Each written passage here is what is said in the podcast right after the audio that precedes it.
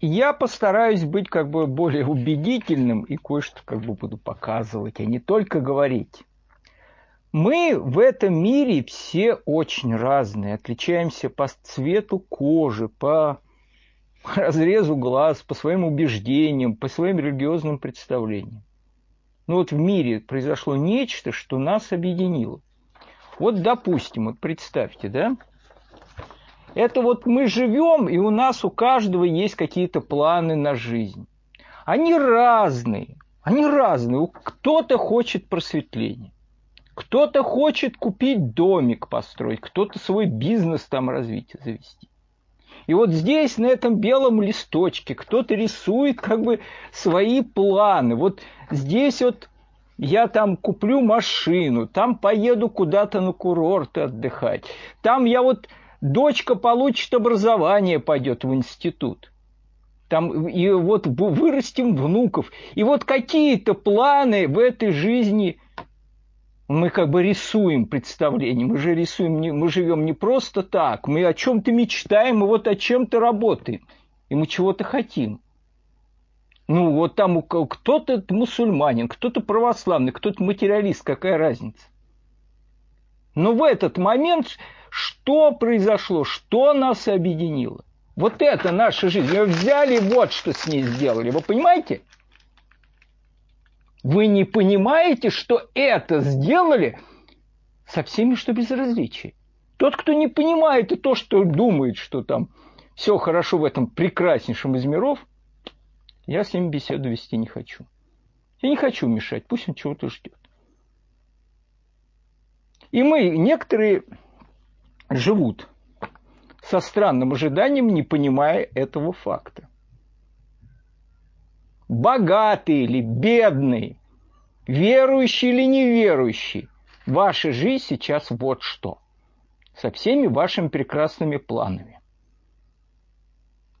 Кто-то надеется, что ситуация по возможности постепенно будет как-то вот потихонечку исправляться. И как-то вот она вот так вот, так вот, так вот, так вот. Ну вот будет, конечно, не то, что было раньше, несколько помятенькое, но оно будет и вернется. Но это проблема в том, что вы не слышите того, что вам говорят. А говорят все предельно откровенно. Глава Сбербанка Герман Греф считает, что мир никогда не вернется к прежней жизни. И на там, и все, что они там, и придется теперь всегда, всегда, да? Такое мнение он высказал в интервью Наил Аскерзаде, показанном на телеканале «Россия». Это Греф. Греф это не просто так. Он что-то там такое то, что было Сбербанком, он конструирует что-то с перспективой вот на это после, которое он знает. Какие из него там откровения сыплются насчет кабелы и еще чего-то такое. Ну, вы, наверное, знаете, слышали немецкий. Другой представитель этой команды заявляет, после вот этого всего для России наступит новая нормальность, предупредила глава Роспотребнадзора Анна Попова. Нам надо готовиться, это совершенно очевидно, что у нас теперь наступает новая нормальность. Мы должны поменять свои привычки. Это мы должны поменять. Не просто нас как бы предлагают, а давайте вот немножечко измените. Нет, они собираются сделать нам нечто, в котором будет, как бы, мягко говоря, новые привычки. Поэтому жизнь они не собираются даже к этому возвращать. Они вот сделали вот это, а на следующем обороте они собираются сделать, наверное, вот нечто вот такое, да? Вот сначала вот, вот, вот, вот, да? Потом вот, вот, да? Вот это. И после того, как у них это получится, господи, опа, тю-тю, так мне кажется. Поэтому в этих условиях, когда мы все бесконечно разные, бесконечно разнообразные, Мы там друг с другом ссоримся, кого-то недолюбливаем, бедные, богатые, умные, глупые, простые, сложные. Но у нас эта проблема.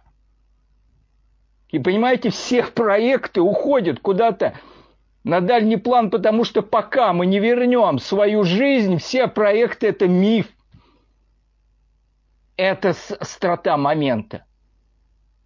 Поэтому я в этой ситуации, которая еще отличается чем? Мы имеем некие все в этом мире, да, государственное образование – с которыми должны как бы якобы мириться, потому что они при всех своих какой-то недостатках обеспечивают нам главное – безопасность, здоровье и так далее, и так далее. Вы посмотрите, что с ними случилось. Во что они превращаются? Это отдельный разговор. Но вы поймите, что у нас, кроме нас, ничего сейчас нету.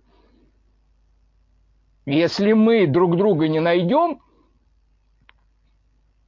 то будет новая нормальность, как обещает нам Попова и Греф. Что это такое, я даже не хочу здесь говорить. До какой степени нам придется менять свои привычки.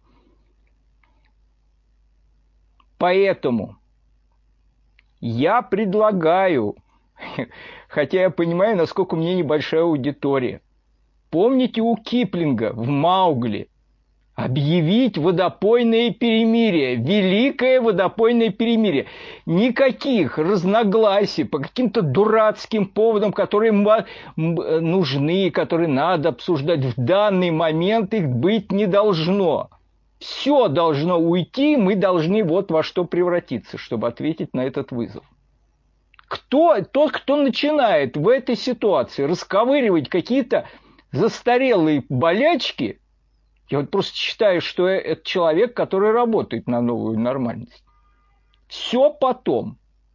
Переживем, если мы сможем вернуть эту свою жизнь, мы будем спорить и обсуждать и решать, какое будущее. И будем обсуждать там еще что-то такое. Но это будущее надо сначала получить, а его сейчас нету у нас. Поэтому тот, кто какую-то линию противостояния сейчас из этих создает внутри этих, по каким бы поводам, белые, красные, там, там между кем-то там, каким-то народом или еще что-то. Это просто игра на какую-то вот эту силу, которая отняла у нас будущее.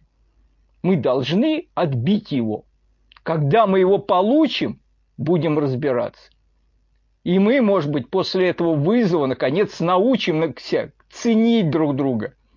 Нас, людей, как эти, эти, у этих ребят, которые это все запускают, одна главная боль. Нас слишком много. Якобы. Столько много, что некуда девать. Так вот, мы давайте перевернем, поймем, что нас слишком мало.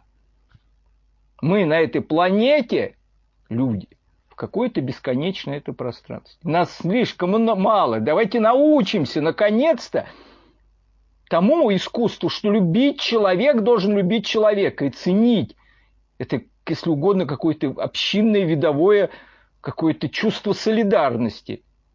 Когда мы как бы почувствуемся единой общностью, внутри которой должно быть, конечно, бесконечность разнообразия, которое не должно доходить до конфликтности. И, может быть, мы выйдем, если мы выйдем из этого совсем другими как бы, существами, с другим мышлением – ну, все, что есть какие-то проблемы, они должны уйти на потом.